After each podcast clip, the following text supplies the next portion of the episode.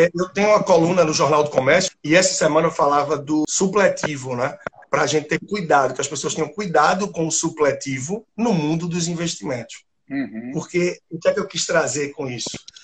Esse efeito que tem de muita gente querendo simplesmente entrar na renda variável, começar uhum. na renda variável porque a renda fixa já era, porque não dá resultado, porque é desnecessário, e a gente tem que viver o que se vive em outros países onde a renda fixa inexiste de certa forma.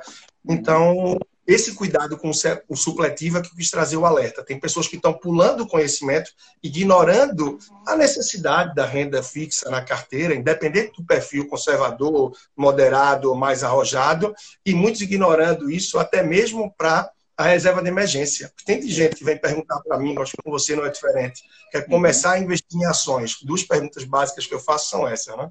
Em relação à reserva de emergência, já tem? E a segunda, o teu perfil de investidor qual é? E aí tem muita gente fazendo supletivo e pulando etapa também nesse mundo. Isso aqui pesa, né?